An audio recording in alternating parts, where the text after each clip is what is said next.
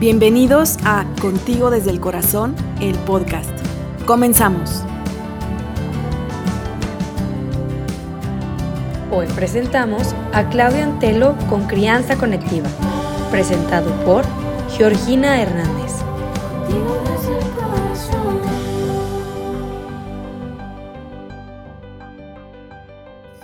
Hola, buenas tardes. Buenas tardes en México y buenas tardes, un poquito más temprano, en California. Hola Claudia, ¿cómo estás? Hola Georgina, ¿cómo estás? Muchas gracias por la invitación.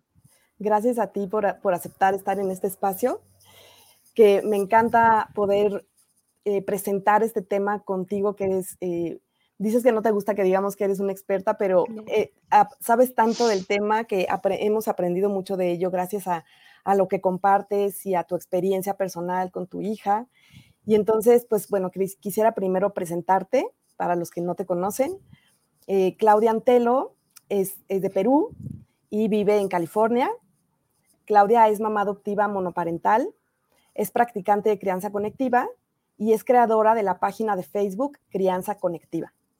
Y yo conocí a Claudia pues por, por algunos chats de, mm, en donde participamos padres adoptivos y he aprendido cantidad, Claudia, de todo lo que has podido compartir, que bueno, ahorita nos vas a contar cómo aprendiste tú sobre esto y de algunos cursos y talleres que te han invitado a, impartir.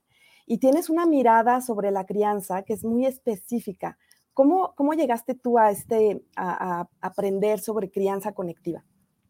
Bueno, primero que todo, muchas gracias por haberme invitado y yo contenta de participar en espacios como estos. Eh, bueno, te contaré que yo adopté a mi hija, que actualmente tiene 17 años, cuando tenía aproximadamente un año y medio de edad. Y cuando ella tenía como dos años y medio o tres, una amiga, también mamá adoptiva, me invitó a un taller. Y a mí siempre me ha gustado prepararme, informarme sobre diferentes cosas. Eh, tenía algo de información sobre lo que significa criar a una, mm, una criatura que viene de adopción, que viene de trauma, que viene de, pérdida, pero em, cuando ya la traje a mi casa, me di cuenta que lo que yo sabía era 2% de todo lo que había que saber. Entonces esta amiga me invitó, siempre le, estaré agradecida, a un taller de una mm, autora de varios libros em, que exponía un tipo de crianza que para mí fue totalmente novedoso, completamente diferente a lo que yo había escuchado. Y como dicen, fue eh, entrar y que me cambiara la vida. Fue un antes y un después. Entró una persona, salió otra. Realmente fue eh, increíble cómo para mí caló tan profundo lo que es esta Em, autora compartía, se llama Heather Forbes. Ahora voy a, después voy a compartir los libros. Y todo lo que voy a decir hoy día es absolutamente todo lo que he aprendido de ella. Nada es mío.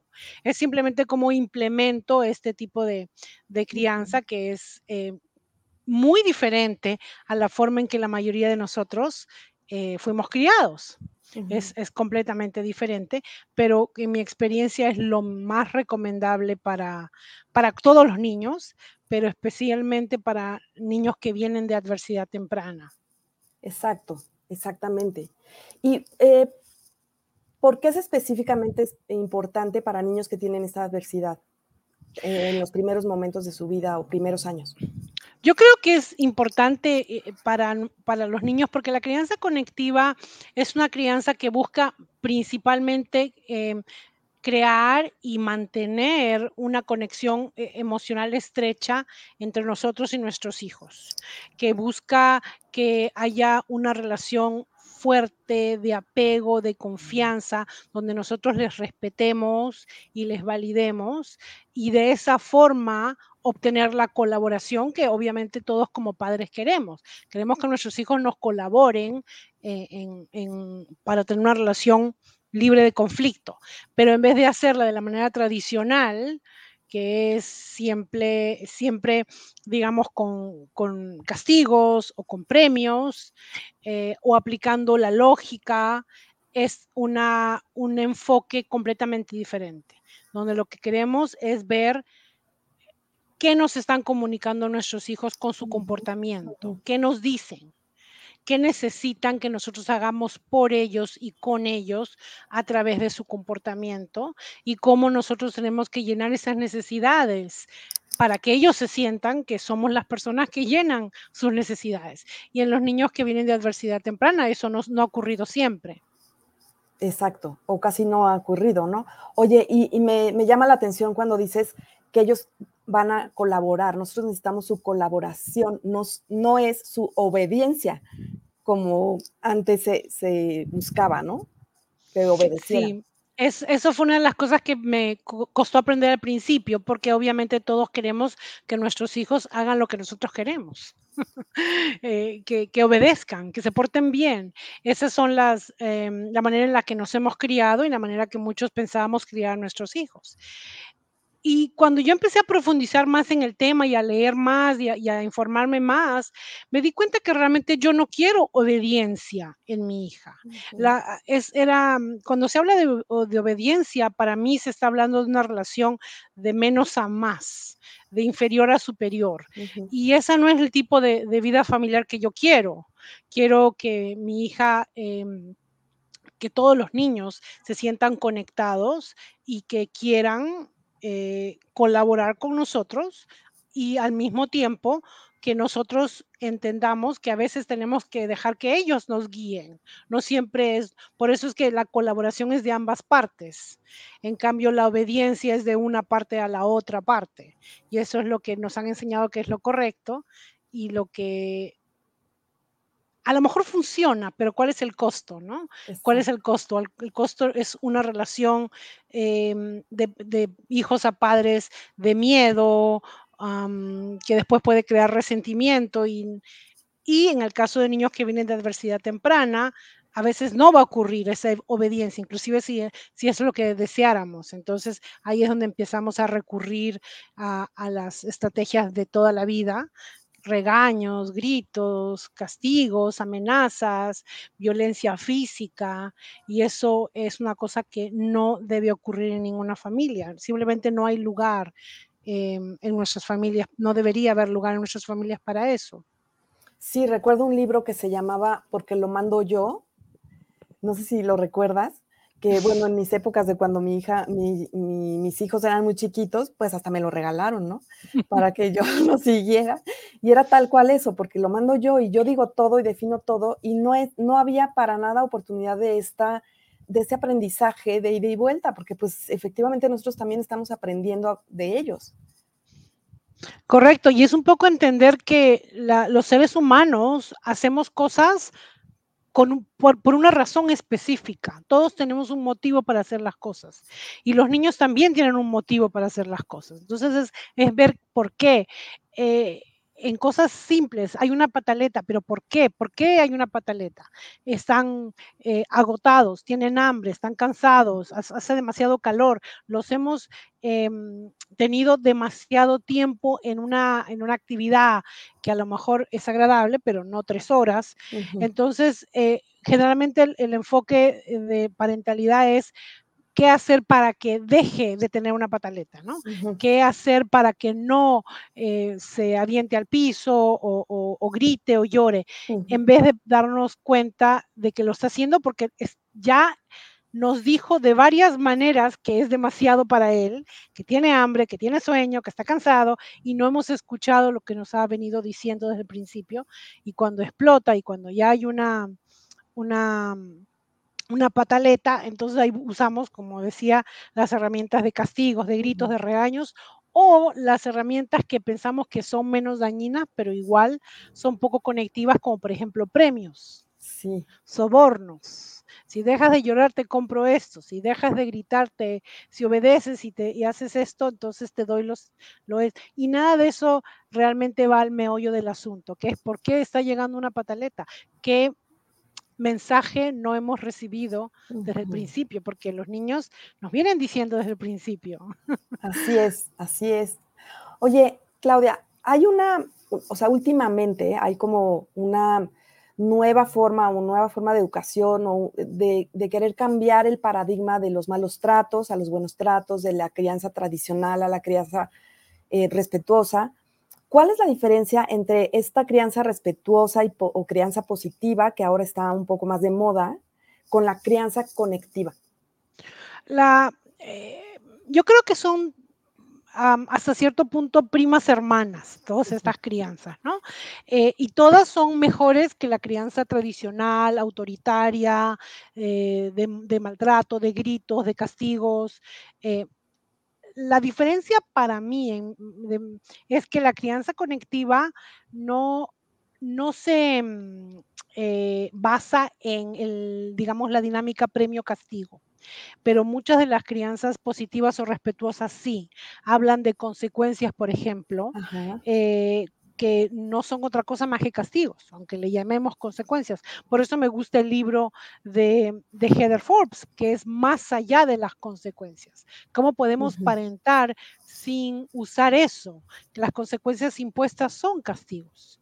Quitarle al, al peque el teléfono celular o la la, el PlayStation o lo, o lo que sea em, para que no haga lo que no queremos hacer o haga lo que queremos que haga, no es diferente que, un castigo, no es diferente que, que una... Mm, eh, es igual, aunque le llamemos consecuencias. Entonces, eh, para mí, algunas de esas, de, esas, em, de esos tipos de crianzas, si bien me gusta, por ejemplo, que no fomenten el castigo físico, que no fomenten los gritos. Sí fomentan algunas cosas que yo creo que son dañinas, sobre todo para niños como los niños que vienen de adversidad temprana, como por ejemplo la silla de pensar o el tiempo afuera. Para mí esas son igualmente eh, enfoques conductistas, enfoques manipuladores, tanto como, como como un castigo. No es físico, pero es igual un mensaje de rechazo. Yo creo que es lo que me gusta a mí de crianza conectiva es que es el tipo de crianza que busca que primero querramos ver por qué hay un comportamiento no deseado. ¿Qué es lo que está pasando ahí? ¿Qué podemos hacer para llenar las necesidades que nuestros hijos nos comunican con su comportamiento? Y y segundo, mm, darles un mensaje de amor incondicional, porque muchas de las formas en que tratamos a, los niños, eh, los niños en general, porque eso también ocurre en, colegios, en guarderías, en equipos de deporte, es un amor muy condicionado, ¿no? Te quiero cuando te portas bien. Sí. No te quiero tanto cuando te portas mal. Te quiero cuando me complaces, cuando me haces quedar bien cuando no me haces quedar mal delante de otros. Pero cuando no me complaces y me haces quedar mal y paso una vergüenza, te quiero bastante menos. Y los niños lo reciben. Y un niño que viene de abandono, que viene de, adversidad temprana, es un mensaje muy tóxico. Uy, sí, muy doloroso. Lo regresa a un sentimiento, a una emoción que sintió al principio de su vida, ¿no? Correcto, y es por eso que en crianza colectiva también evitamos el otro lado de la, otra cara de la moneda, digamos, ¿no? Los premios.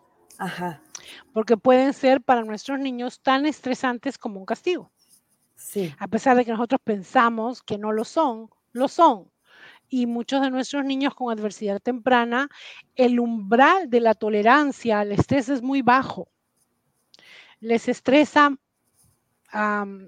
cosas que a lo mejor a un niño que no tiene esas experiencias de adversidad temprana no le estresarían. Entonces, los premios son estresantes porque es posible que no los ganen. ¿Qué tal si no los ganan? Eh, ¿Qué tienen que hacer para ganarlos? Y si no los ganan, entonces significa que igual no los quieren. Es, es, un mensaje igual de complejo como el del castigo. Sí, sí. Y, nuestros hijos que, que, han tenido este, este inicio en su vida tan adverso, pues muchas veces hay mucho perfeccionismo en ellos, buscan mucho la perfección, ¿no? Precisamente para que no, no volver a perder, ¿no? A la familia. Entonces, pues claro que esto los puede estresar muchísimo. O sea, sin querer estamos estresándolos, ¿no? Sin, sin darnos cuenta, ¿no? Sí, sí, es por eso que yo digo siempre que para poder implementar la crianza conectiva en el hogar y en la vida familiar, tenemos que empezar por nosotros mismos. Tenemos que trabajar primero en nosotros mismos, en la forma en que nosotros eh, reconocer de la manera en que nos criaron y reconocer eh, con honestidad de qué manera eso no fue siempre ideal. Yo creo que muchas ah, mamás y muchos papás tienen mucha dificultad en reconocer eso. Creen que están siendo desleales. ¿no? A, mí me, a mí me castigaron y, no salí tan mal. Bueno, primero que esa es una expectativa muy baja. No salí tan mal no es la meta. La meta es salir excelente. Pero eh, el, asunto es ese, tenemos que trabajar en, eso, ¿no? en cómo nos afectó la crianza tradicional y aunque no, aunque pensemos que no nos afectó negativamente, eh, reconoce que queremos más, queremos algo mejor para nuestros peques, no queremos el mínimo. Entonces, eh, es importante decir, bueno, esta crianza ya fue pasado, el pasado fue pasado, la forma en que me trataron las monjas en el colegio, la forma en que me cuidó mi abuelita, no es hablar mal de ellos, es simplemente decir borrón y cuenta nueva, pero ¿qué puedo hacer diferente y mejor para mis hijos? Exactamente. Oye, Claudia, tenemos algunos comentarios de personas que nos están haciendo favor de escucharnos. Por ejemplo, hay una persona que dice, lo más complicado es aceptar que debajo de mi comportamiento como papá también hay una necesidad no resuelta. Totalmente. Eso es absolutamente, eh, por eso que yo personalmente digo, la primera que tiene que ir a terapia es una o uno. La primera que tiene que trabajar en por qué se frustra, pierde la paciencia, recurre a los gritos, recurre a los castigos, es uno. Yo siempre digo, cuando me dicen, pero es que a veces me saca de mis casillas, es que a veces no, no puedo más y grito, eh, no lo puedo controlar. Y yo siempre digo, ¿en tu trabajo te permites esto? ¿Te permites darle un, pegarle de gritos a tu jefe? Yo no me lo permito. yo no me lo permito porque me pierdo mi trabajo.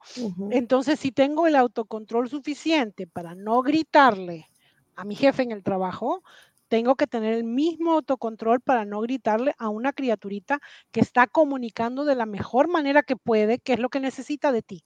Claro, porque ellos se, nosotros les pedimos a nuestros hijos que se regulen, que se autorregulen, pero nosotros no lo hacemos con nosotros mismos, ¿no? O sea, nosotros sí explotamos, salimos de quicio y entonces gritamos y nos convertimos ahora sí que en, lo peor de nosotros y a ellos les exigimos que no, lo que no hagan eso, ¿no?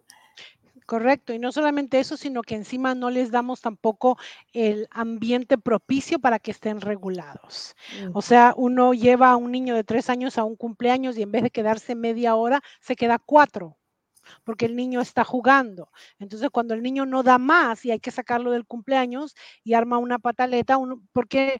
¿Pero por qué? Si la pasó lindo. La pasó lindo, pero su límite ya está sobrepasado. No tiene la edad, ni la capacidad, ni la tolerancia a la frustración que tendría que tener eh, eh, que, tendría que tener un niño más grande o un adulto. Entonces, no solamente les pedimos que se autorregulen, sino que además no se los, no se los facilitamos, eh, porque estamos desafortunadamente nuestra sociedad es adultocéntrica, ¿no? Queremos este, básicamente que los adultos eh, lleven el control, la pasen bien y los niños tengan que, claro, y que tengan que adecuarse a eso en vez de, en vez de, que nosotros eh, lo hagamos según las necesidades del niño, lo que el niño puede dar, no más. Así es.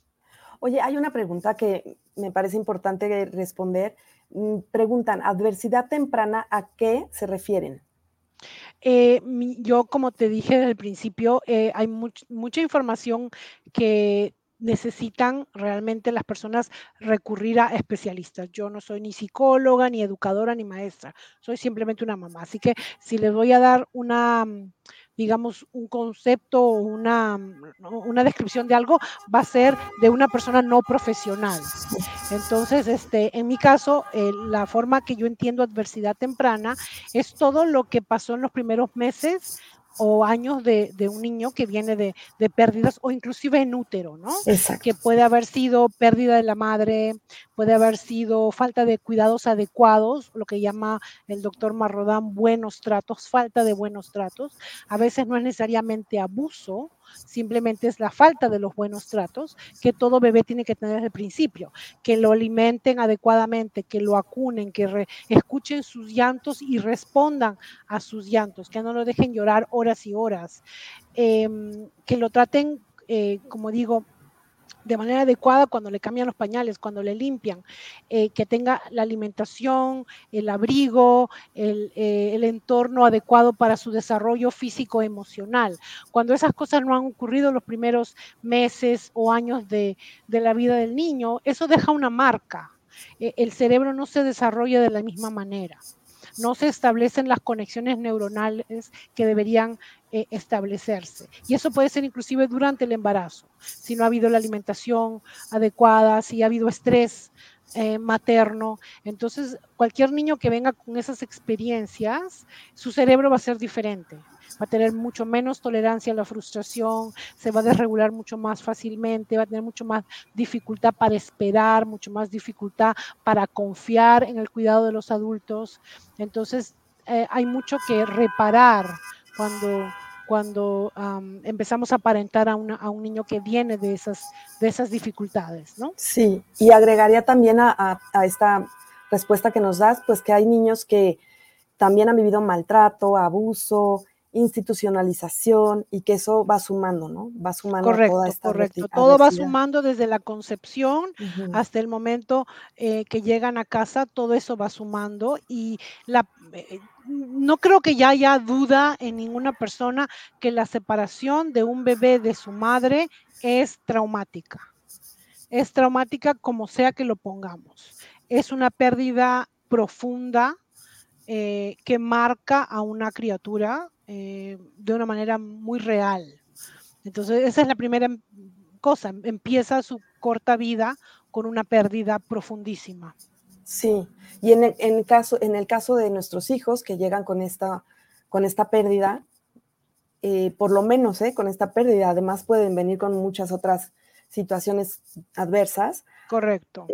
pues me imagino, Claudia, o corrígeme tú, si parte de la, la crianza conectiva es validar toda esta historia de origen, validar su historia, validar lo que pasó, su realidad, porque son emociones que ellos traen en el cuerpo y que expresan de alguna manera, ¿no?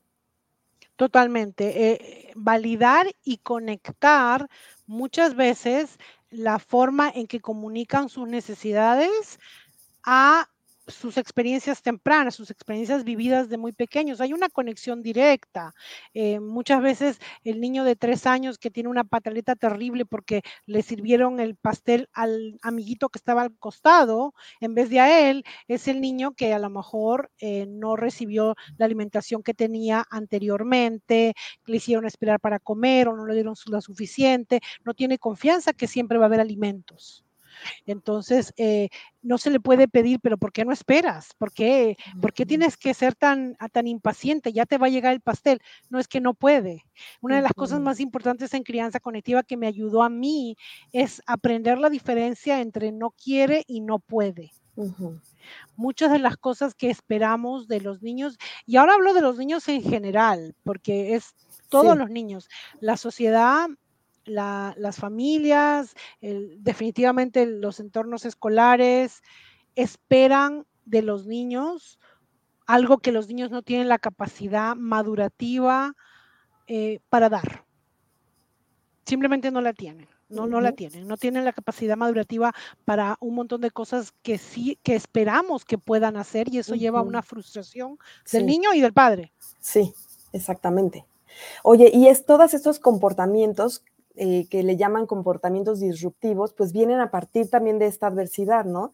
De, o sea, bueno, hay, expertos que dicen que el trauma se lleva en el cuerpo, no, no tanto en la memoria o en la parte racional, sino en el cuerpo, ¿no? Lo que van sintiendo y genera comportamientos. Entonces, tú nos hablas mucho de los comportamientos, eh, entenderlos, escucharlos. Y, dices, eh, te he escuchado decir mucho que todo como comportamiento es comunicación.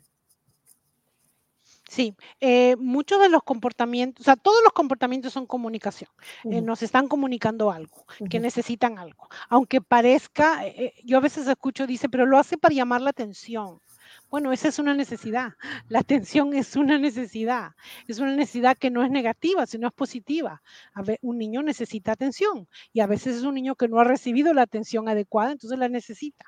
No lo hace para llamar la atención, te está comunicando que necesita tu atención.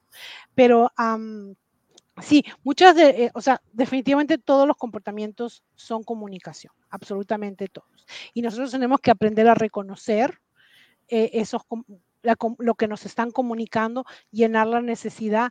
Y ahí lo que, lo que no nos ayuda es nuestra crianza tradicional, que nos dice, una parte del cerebro que nos dice, se está saliendo con la suya, está consiguiendo lo que quiere. Y no solamente es la parte del cerebro, sino a veces es todo un coro de personas a nuestro alrededor que dicen, ya ves, mira cómo se está malcriando, tú le das lo que quiere todo el tiempo. Y no es lo que quiere, es lo que necesita lo que necesita en ese momento. Y no siempre vas, a veces va a ser, quiere un juguete.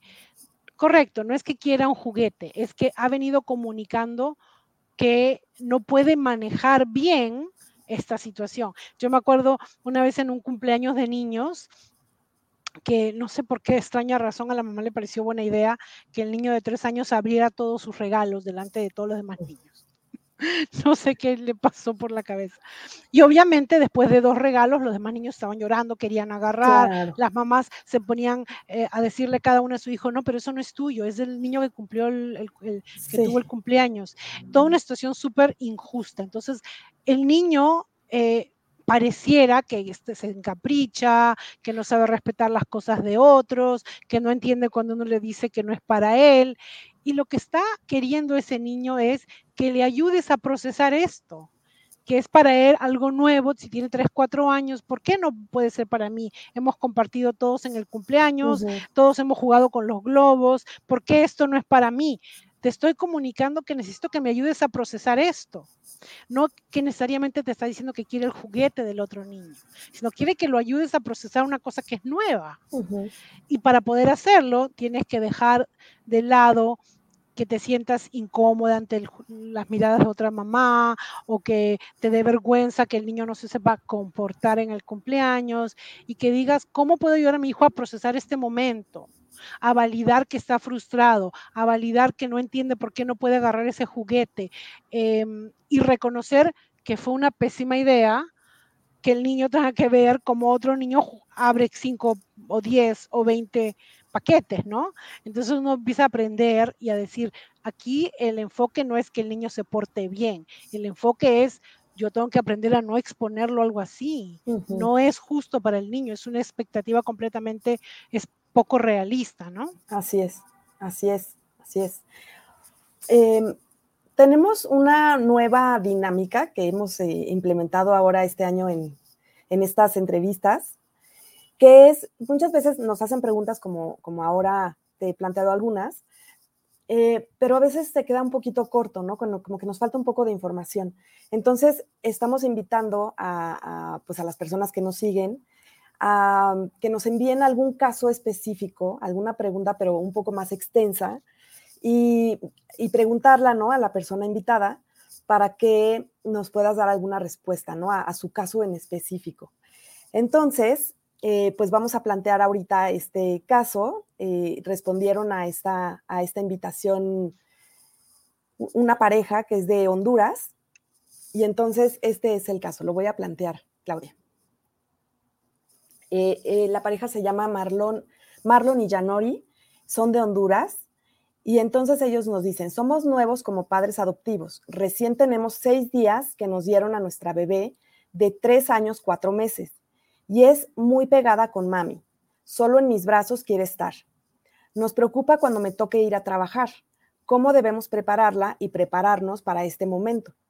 Ella no ha llorado para nada en estos días con papi y mami pero hay otros niños que quieren jugar con ella y ahí sí llora. No se siente cómoda con ellos.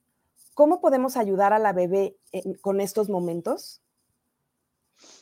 Bueno, primero un saludo a Marlon y Yanori. Son eh, momentos muy complejos los primeros días, los primeros meses, porque hay una, alegría de nuestra parte de tener a esta bebé en casa, pero para la nena son momentos muy traumáticos, muy, muy traumáticos. Ella ha perdido todo lo que tenía antes, que aunque no haya sido ideal, era suyo, era su mundo.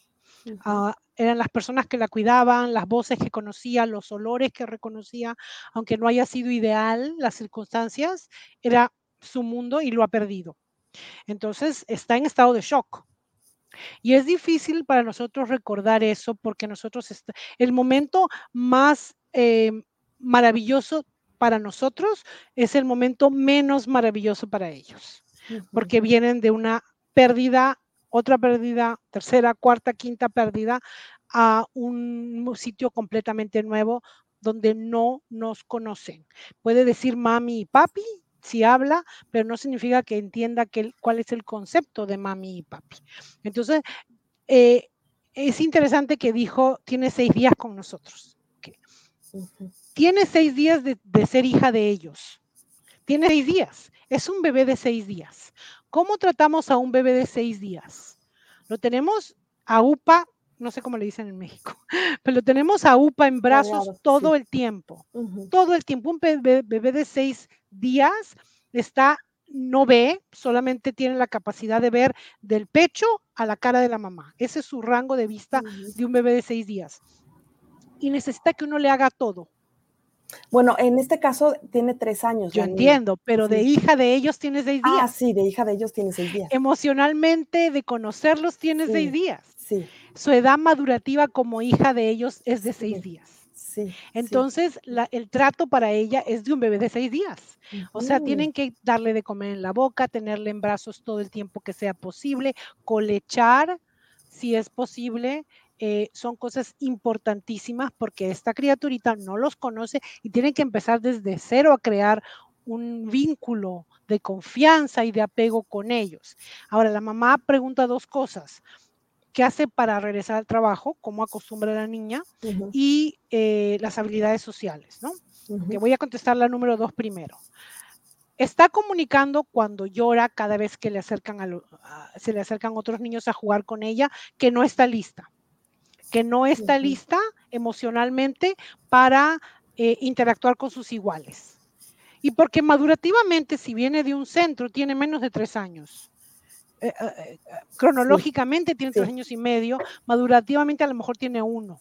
Los niños de un año no juegan con otros niños, juegan paralelamente. Si tú vas a una guardería y ves la sala de niños de un año, cada uno juega con su juguete. Cada uno golpea, tira, pero ninguno juega con otro porque no tienen la edad. Empiezan a jugar con otros como a los dos años y pico. Entonces, no es razonable esperar que ella juegue con otros niños. Y está comunicándolo con su llanto, está diciendo, no, esto no, no estoy lista para esto. Entonces, por favor, no le expongan a esto. Que siga pegada a la mamá lo más posible. Eso es lo mejor para ella.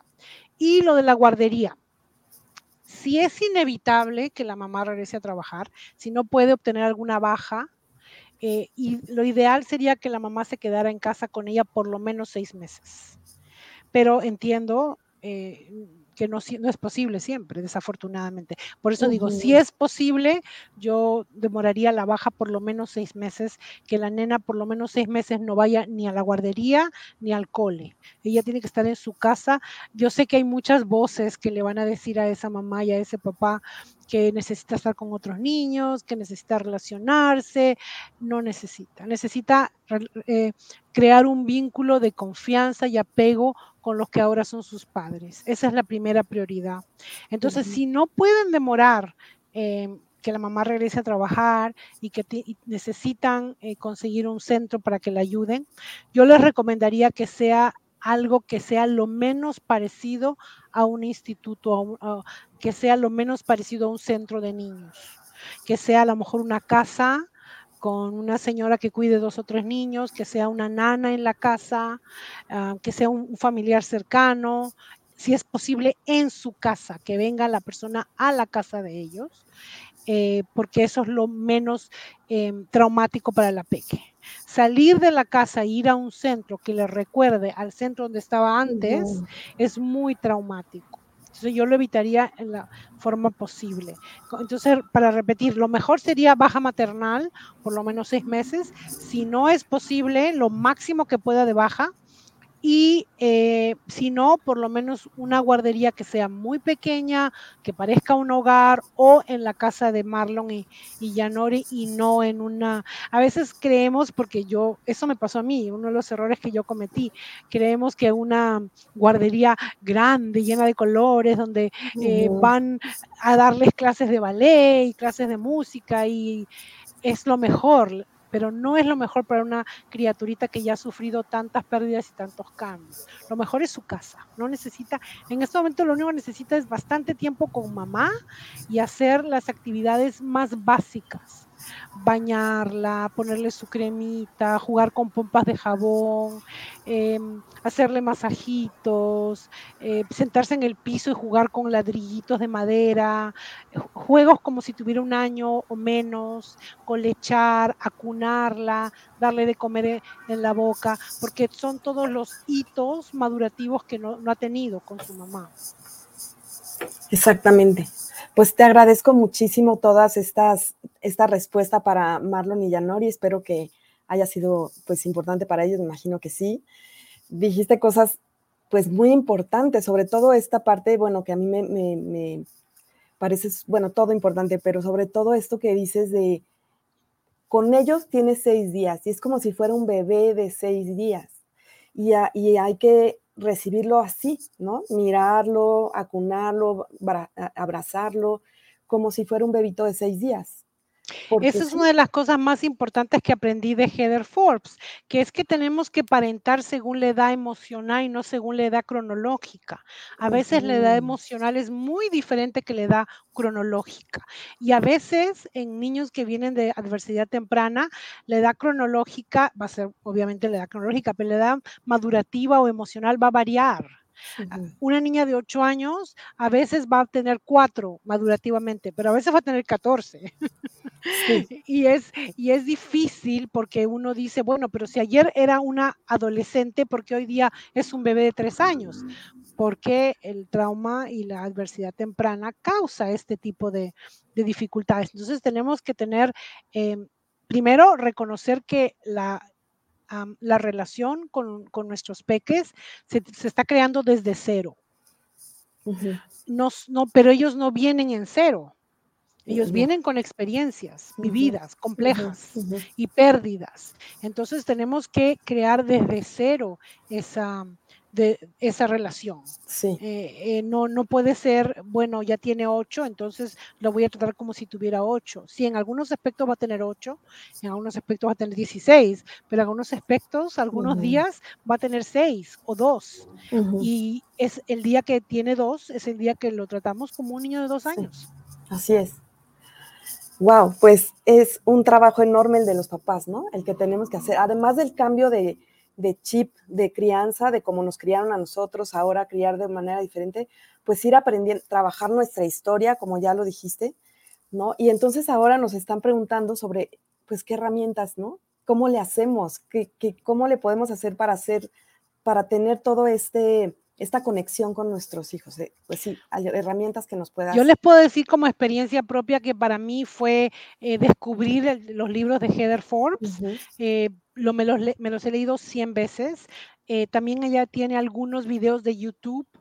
Son en inglés, desafortunadamente, no creo que estén traducidos, pero para mí fueron, y de, fueron básicos, fueron, para mí eso fue lo más importante, entender exactamente qué era la crianza conectiva, y cómo la iba a implementar. Y lo segundo es que cuando me dicen, ay, es que mi hijo va a terapia, digo, ok, ¿cuántos días, cada cuánto tiempo? Bueno, una vez a la semana, que tú tienes, tú tienes que ir tres entonces. Si, si el peque va a terapia una vez a la semana, tú tienes que ir por lo menos dos. La terapia para nosotros es vital, entender cómo criamos y por qué criamos como criamos, cómo nos apegamos, qué estilo de apego tenemos, qué entendemos por disciplina, cómo nos sentimos si no disciplinamos de la forma que disciplinan los demás, qué miedos tenemos en nuestra forma de parentar. Para eh, eh, Heather Forbes decía en uno de sus talleres que no debemos parentar desde el miedo. Y yo me acuerdo que cuando fui a una de sus ponencias, la primera ponencia de ella que fui, escribí eso en un papel, uno de esos post-it, y lo puse en el baño, en el espejo de mi baño. Todas las mañanas cuando me lavaba los dientes, no parentar desde el miedo. Porque tenemos miedo, tenemos miedo de que si no eh, cumplen ciertos hitos madurativos, ¿qué clase de futuro van a tener? Van a ser personas irresponsables. Si yo no les hago responsables por cada acto, si, si, si, les, si se salen con la suya, si no saben respetar a los adultos, ¿qué clase de personas van a ser? Si me mienten, la mentira es un súper detonante para nosotros como padres. Súper, yo no creo que haya padre que no le parezca que, que, su hijo va a terminar siendo un delincuente porque miente. Pero en crianza conectiva queremos saber por qué miente. ¿Por qué? y, y es muy fácil saber por qué miente un niño. Un niño miente porque se quiere proteger y no quiere que meterse en un problema. Un niño miente porque no está listo a, no, no confía en que si te dice la verdad, no lo vas a hacer pagar. Eso de que no te castigo por lo que hiciste, sino porque me mentiste. Los niños no son tontos. El castigo llegó igual. Entonces, si pueden evitarlo mintiendo, ¿por qué no? Claro. Entonces, este, ¿por qué nos detona de la manera en que nos detona cuando los adultos también mentimos? ¿Estamos modelando realmente una honestidad en todo momento? No. Entonces, son ese tipo de cosas que tenemos que trabajar en nosotros mismos. ¿Por qué no? ¿Por qué me detona, por ejemplo, que hay mamás que les detona mucho que les contesten mal? Me contesta mal. Y eso, entonces, ¿por qué? Trabájalo en terapia. ¿Por qué? a lo mejor una cosa que viene de tu abuela, de tu madre, de la forma en que, en que se, la dinámica en tu casa, hay muchas cosas que tenemos que trabajar en nosotros primero. Yo creo que en la crianza colectiva se puede resumir de dos cosas, dos preguntas que nos tenemos que hacer en todo momento. Primero, ¿qué me está queriendo decir mi hijo con su comportamiento? ¿Qué me está comunicando? ¿Qué necesita en este momento de mí y cómo puedo hacer para llenar esa necesidad? Y segundo es, ¿cómo puedo conectar con mi hijo en este momento porque la conexión es más importante que el comportamiento. Mucho más importante es conectar con mi hijo o con mi hija que tener la razón, que ganar la batalla, que, que se hagan las cosas como yo quiera. Nada de eso es importante. Lo importante es comunicar, que ellos nos comuniquen, entender lo que nos comunican, llenar las necesidades y proteger la conexión con ellos. Eh, y es, no es fácil, es difícil porque, y encima cuando queremos establecer la crianza conectiva, pero nuestro entorno no lo ve igual. Eh, la familia extensa, los maestros. Yo me acuerdo cuando mi hija era pequeñita que, que tenían en, la, en el aula de mi hija esas era como un póster y ponían unas este, estrellitas doraditas por cada día que se había portado bien el niño y con tantas estrellitas al final de la semana, les, me acuerdo, les darían un premio. Y yo hablar con la maestra de que por favor no implementar esas cosas. Eso es una forma eh, de implementar em, premios muy estresantes para un niño, sobre todo para un niño que ya de por sí se siente mal de su comportamiento, porque todos le hacen sentir mal de su comportamiento. Entonces es una presión terrible, pero es lo que la gente piensa que es excelente que es positivo, esa es disciplina positiva, la silla de pensar, todo el mundo dice, pero si es, no, no le estoy dando nalgadas, correcto, no le estás dando nalgadas, pero lo estás rechazando en el momento que te necesita. En vez de decir qué puedo hacer para llenar la necesidad de mi hijo, lo pongo en una esquina lejos de mí. Eh, y te, te, quiero más cuando te portas mejor, ese es el mensaje. Así es, y, y, lo conectamos con el abandono también, ¿no? Totalmente. Lo conectamos con el abandono. Hay una, un comentario eh, hay muchos comentarios. También te, bueno, le mando un abrazo a todos los que nos están escuchando. Nos están escuchando de diferentes lugares del mundo, eh, de España, en la madrugada, en la madrugada. qué estrés.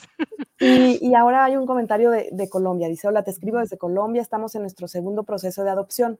Nuestro primer hijo tiene tres años y dentro de los nuevos lineamientos de la autoridad de adopciones es que nuestro segundo hijo puede llegar de una edad mayor a la de nuestro primer hijo.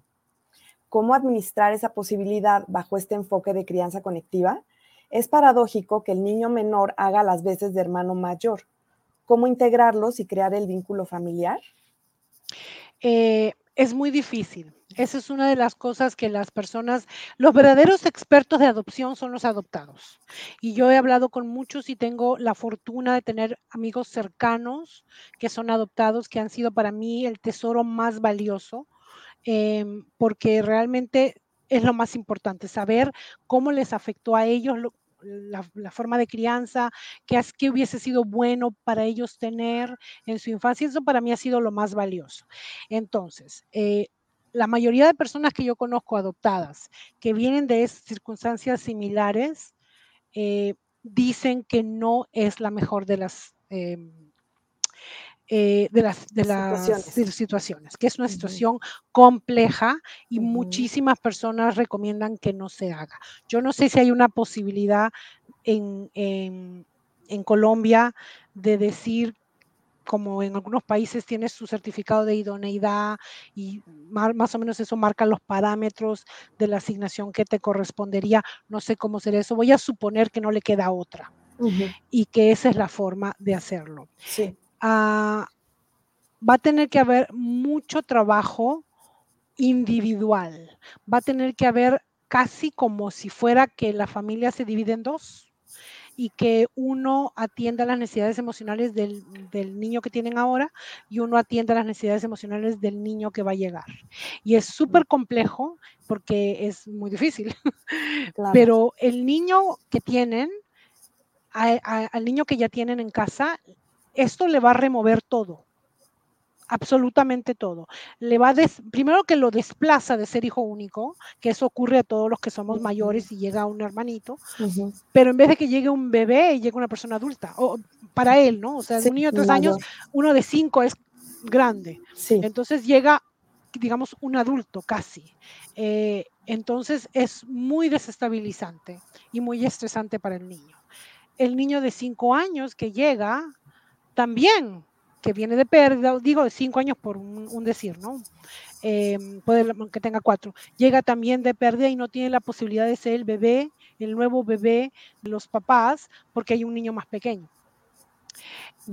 Entonces va a ser muy complejo, porque dependiendo de cuál ha sido la experiencia, hay niños de cuatro o cinco años que son muy maternales, paternales, son muy, muy afectuosos, inmediatamente quieren proteger a un niño más pequeño. Pero hay niños que no. Hay niños que lo ven directamente como su competencia. Y muchos de nuestros niños vienen eh, con eh, que vienen de adversidad temprana. Eh, vienen, están siempre en estado de supervivencia, porque así han sobrevivido, sobre todo si vienen de circunstancias complicadas, de, centros. Entonces, el, niño de tres años que tiene más tiempo con los papás y está más apegado a los papás, es su, su mm, competencia directa, es su rival. Y si es más grande, tiene más herramientas para apoderarse, digamos, y no lo digo como que fuera una cosa malintencionada o, manipulación, no, es simplemente que tiene que sobrevivir. Entonces, es una sesión muy compleja y van a tener que trabajar en un plan muy específico para desarrollar, digamos, un estilo de apego o un apego seguro casi paralelamente para que el niño de tres años no se sienta abandonado, pero para que el niño que venga más grande tenga la oportunidad de ser el bebé de que la mamá lo cuide, de que la mamá lo acune. Entonces, a veces va a ser como que cada uno en un cuarto y los papás cada uno en un cuarto. Y después intercambiar.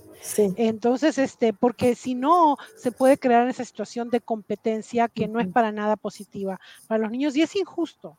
Es injusto que ellos tengan que venir de, eh, situaciones donde han tenido que sobrevivir a una nueva situación donde otra vez tengan que sobrevivir. se puede hacer, se puede hacer si están preparados, pero va a ser un trabajo duro. Sí. Tenemos más, más comentarios y quisiera eh, leerte uno, todavía tenemos un ratito, unos minutitos. Sí, como que Estoy segura que vas a dar una excelente respuesta. Dice, tengo tres meses de mamá soltera de un niño de dos años, diez meses. Él estuvo en casa hogar desde los tres días de nacido. Ha comenzado a preguntar por su papá, aunque nunca lo ha tenido. Y yo le digo, por ahora solo están mamá y Mati. No sé quién será, Mati, Como que la abuela, no sé. No, debe ser Ah, la mamá y Mati el niño, niño. Tienes razón, tienes razón. Por ahora solo están mamá y Mati, pero esa respuesta no le convence. Lógico. Em, em, eh, le contesto eh, y primero que le mando un abrazo porque yo también soy monoparental. eh, es, es difícil. Entonces, em, primero que todo, hay que reconocer que las expectativas de Mati son completamente normales. Si ha estado en un centro, ha visto probablemente o ha escuchado de mamá y papá que venían a recoger a un niño o, que otras otros niños fueron adoptados por una mamá y un papá y en la sociedad es lo que se ve más frecuentemente, entonces obviamente que, que debe pensar, ¿y qué pasó? Aquí falta algo. Eh, entonces es normal y, no, y, y es posible que en la guardería también vea, si va a la guardería o la escuelita, que también vea papás que llegan y qué pasó, porque no hay aquí. Entonces, eh, decirle por ahora no hay papá, hay ma- Mati y mamá, no es incorrecto. eh, de hecho, me gusta más que cuando les dicen, eh, eh, tú eh, tienes mamá, pero no tienes papá, porque eso me parece como que un poco em, complejo, sobre todo porque tiene papá y en algún momento hay que integrar la figura de su padre biológico Sí. y eso es un trabajo que se va a hacer según la edad del niño, hablando porque eh, cuando se les habla de, sus, de, sus, de su primera familia, de su madre, primera madre, hay que hablar de la forma adecuada y correcta. Todos los niños nacen de una mamá y un papá, y Mati también. Entonces uno empieza así. Todos los niños nacieron de una mamá y de un papá. Mati también. Eh, y no sabemos en este momento dónde está ese papá, eh, pero hay un papá. Lo que pasa es que no sabemos dónde está. No sé si él tiene información de la mamá, pero la misma, eh, lo mismo procede en caso de la mamá. Ahora esta nueva familia que se está creando es solamente mamá, porque mamá es soltera. Mamá no tiene esposo. Si mamá tuviera esposo, ese esposo sería papá. Como no hay esposo, entonces no hay papá. Y yo, y el sí, entonces primero es explicarle de una manera muy fáctica exactamente cómo son las cosas, porque los niños eh, eh, necesitan esa información concreta. Las cosas tan, tan poco concretas les confunden. El siguiente paso, ya más de crianza conectiva, es hablar de cómo se siente él. ¿Cómo te sientes tú sobre eso? ¿Quisieras tener un papá? Me imagino que te gustaría tener un papá. A mí me hubiera gustado también que hubiera un papá. Y entiendo si te da pena no tener un papá. Y si a veces ves otros papás y dices, yo quisiera tener un papá. Yo te entiendo. Eh, Algunas mamás tienen esposo. Esta mamá no tiene esposo y no hay papá pero entiendo que, que te dé pena. Y eso es, eso es validar. Validar es decirles, entiendo, entiendo que te dé pena, entiendo que deseas esto, entiendo que, que, que extraña. Uno extraña hasta lo que no conoce. En- hablabas anteriormente del, del trauma y hay un libro fantástico de Bessel van der Kolk que se llama El cuerpo lleva la cuenta, porque el cuerpo lleva la cuenta de todo y el cuerpo siente las cosas. Entonces, eh, em, se puede extrañar lo que no se ha tenido, aunque parezca paradójico. Entonces, sí, él puede extrañar eso y esas son conversaciones que son difíciles de tener, pero que tenemos que tenerlas con nuestros hijos. A lo mejor te hubiera gustado tener una mamá y un papá y a lo mejor hasta hermanos. Y es normal y saludable que digas y que sientas que faltó eso. No tiene nada de malo que lo digas. Yo no me voy a poner a llorar, ni me voy a enojar. Y es normal que me digas, me hubiera gustado tener un papá. Y mientras más lo normalizamos y más validamos lo que ellos sienten, menos rabia va a haber. Eh, a lo mejor siempre va a haber una, una necesidad de que hubiese eh, habido un papá. Siempre, siempre va a desear que eso hubiese ocurrido. Está bien, no tiene nada de malo. Muchos de nosotros Sí. adultos deseamos que las cosas hubieran sido de otra manera. Eh, no, no nadie nos tiene por qué avergonzar por eso, ni, ni decirnos que no debemos sentirnos de esa forma. Y yo creo que eso le va a ayudar. Primero, a hablar de manera muy fáctica. Él tiene un papá, tiene un papá en esta familia, pero tuvo un papá. Y lo- la siguiente parte es sí. Y a lo mejor inclusive se puede hablar de cosas como cómo te hubieras imaginado que hubiera sido ese papá, qué cosas te hubiera gustado hacer con ese papá. ¿Y tú crees que si hay, si hay en la familia extensa, por ejemplo, hay otras figuras em, masculinas, abuelito, tíos? ¿Qué te parece si hablamos con el tío y a lo mejor el tío te puede llevar a hacer esto? Que aunque sería lindo que lo hubieras hecho con un papá, como en nuestra familia, yo no te pude dar un papá, bueno, a lo mejor el tío puede hacer eso. Y que se cree que siempre haya un diálogo saludable para que él se sienta oído y nunca sienta lo que muchos adoptados sienten, que es, nunca le pude decir esto a mis padres porque no me entendían, me lo negaban o se ponían a llorar o hacían una tragedia eh, y me callé todo esto y lo tuve que afrontar solo. Y es lo que no queremos que ocurra con nuestros hijos. ¿no?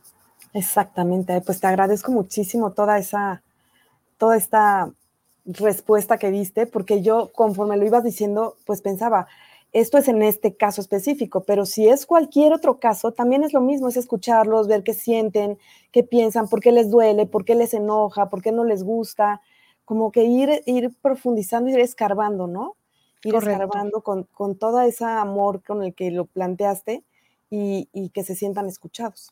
Y ahí es donde empieza nuestro trabajo personal, ah, porque también somos humanos y también nos duelen las cosas y también a veces nos ponemos defensivos o nos enoja o nos frustra algo y así como tenemos que saber qué comunican nuestros hijos, también tenemos que saber qué comunicamos nosotros cuando hablamos, cuando decimos cosas. Y eso es una cosa que tenemos que hacer muchas de nosotros, muchos de nosotros en terapia. Sí, así es. Y, que, y bueno, nombrar también que la crianza conectiva no quiere decir que es una crianza permisiva. No, no, porque no haya unos límites, castigos, premios. Me encanta esa pregunta, porque eso es uno de los miedos que tienen muchos padres y madres cuando empiezan con la crianza eh, conectiva. Y entonces, que Le digo sí a todo, entonces no hay límite, entonces es un caos. Es justo lo contrario, porque si hay una cosa que detona a nuestros hijos es la incertidumbre y el caos, porque esas cosas en el pasado para ellos han significado pérdidas. Entonces, eh, la crianza conectiva no es permisiva ni es viva la pepa, que duerman cuando quieran, coman cuando quieran y, sea eh, la casa un caos, para nada. No tiene nada que ver con eso. Se ponen límites, pero la forma en que se establecen los límites, se ponen límites, pero los límites no duelen. Se ponen eh, parámetros, pero esos parámetros son negociados. Nosotros podemos hablar con nuestros hijos y, y sobre todo a cierta edad y negociar. Yo me acuerdo que una de las primeras cosas que aprendí que me sirvió enormemente fue, eh, y mi hija todavía lo utiliza, ok, vamos a negociar. Si, si yo quiero, eh, no sé, ya es hora de dormir, no tengo sueño, no quiero dormir, ok, negociemos. ¿A qué hora te gustaría ir a dormir? A las 3 de la mañana. Bueno, a las 3 de la mañana no va a ser posible, pero ¿qué te parece si te doy media hora más? Y esa media hora juegas más con tu video. Entonces, siempre se puede negociar para que el niño se sienta respetado y nosotros establezcamos límites razonables para su salud. Eh, pero en vez de imponerlos, negociarlos, hablarlos, ser flexibles y, realmente preguntarnos, eh, ¿tiene que ser como yo digo? Porque yo lo hice así siempre, mi mamá lo hizo así siempre, y mi abuela lo hizo así siempre, o hay aquí lugar para, para para ser flexible, para darles gusto, para decir, siempre se puede decir sí a algo, eh, siempre se pueden poner condiciones para decir ese sí, siempre se puede negociar em, eh, todo, desde las pantallas, los teléfonos celulares, los videojuegos que son generalmente eh, algo que, se, que causa muchísimo conflicto ¿no? en las casas. Todo eso se puede negociar si somos menos autoritarios. Eh, yo me acuerdo, eh, no me acuerdo ahorita de quién fue la, la, situación, pero fue una situación donde el niño estaba jugando con una, un videojuego y es como que se había establecido que a las 8 se acababan los videojuegos, se acababan las pantallas. Entonces, este fulanito, eh, Juan, ya es hora de apagar las pantallas y Juan salta, no, no, no, no, más rato. Entonces, pero ya te he dicho que a las 8 es la hora que habíamos quedado, eh, si no, no va, mañana no va a haber pantallas porque obviamente no puedes manejar el horario límite. Y es como, ¿qué tal si averiguas por qué te está diciendo no? Y a lo mejor te dice, lo que pasa es que me falta, porque si apago en este momento pierdo todo el juego. Minecraft o lo, que, sea.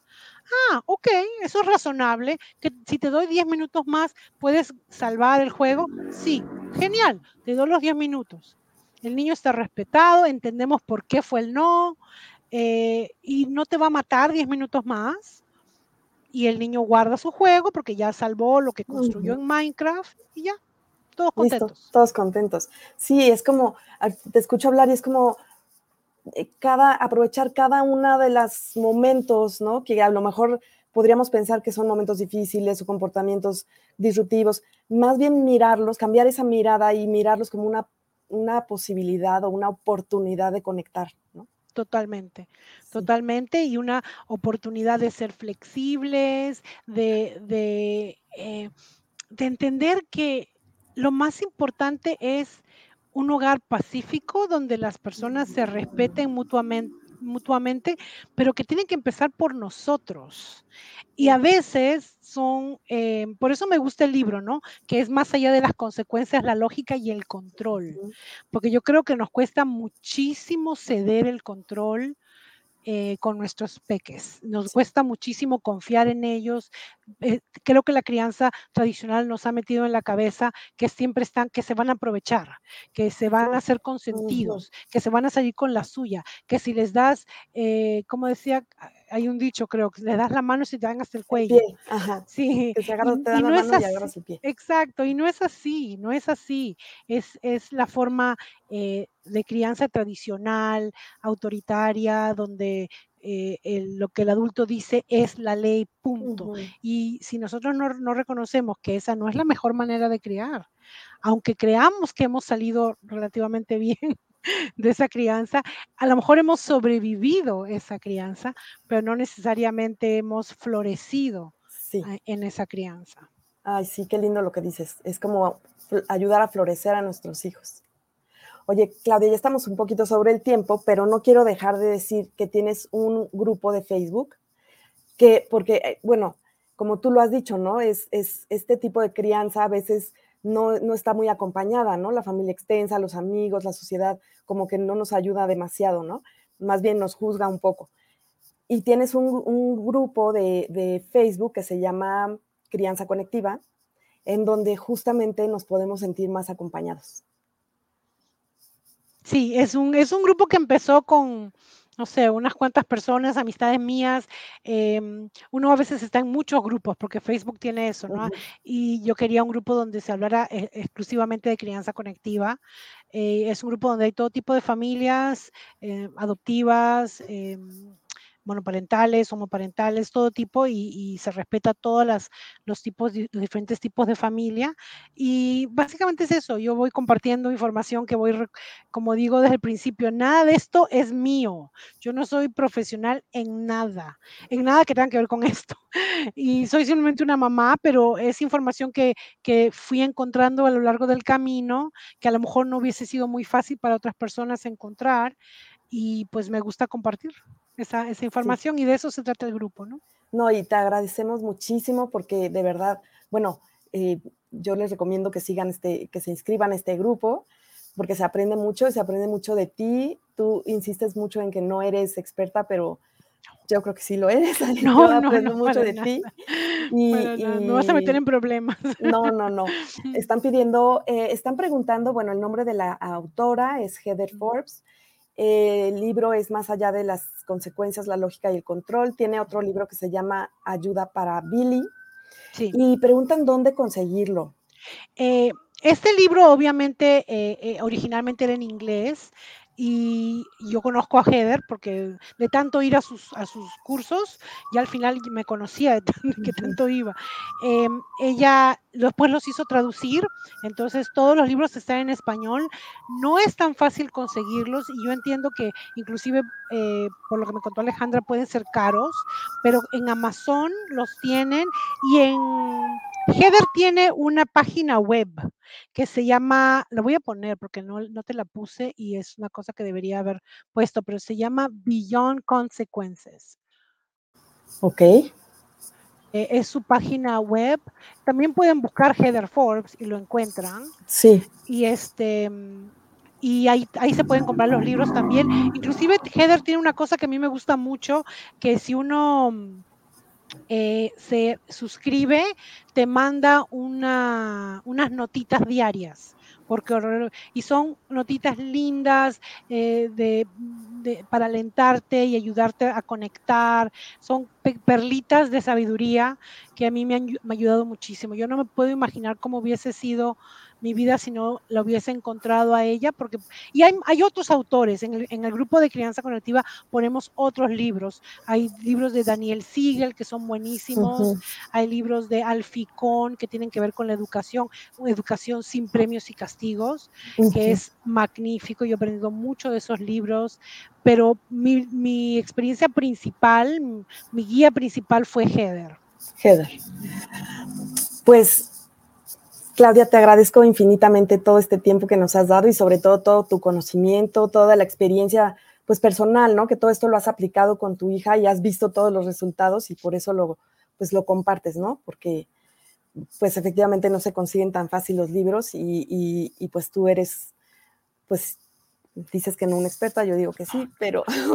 Me gusta, eh, somos buenas para, para, recopilar información y transmitirla. Transmitirla, la transmites muy bien. Eso es lo que me gusta, transmitir la información que voy eh, recabando, de una forma muy didáctica y muy práctica y muy amorosa. Entonces, pues muchas gracias. Gracias también a todos los que se conectaron el día de hoy. Continuaremos con estas entrevistas. Y pues nada, Claudia, te agradezco muchísimo y espero que no sea la última vez y que nos veamos pronto. Un placer, ya saben, cuando quieran, aquí me tienen. Muchas gracias. Okay. Nos vemos. Adiós. Hasta luego.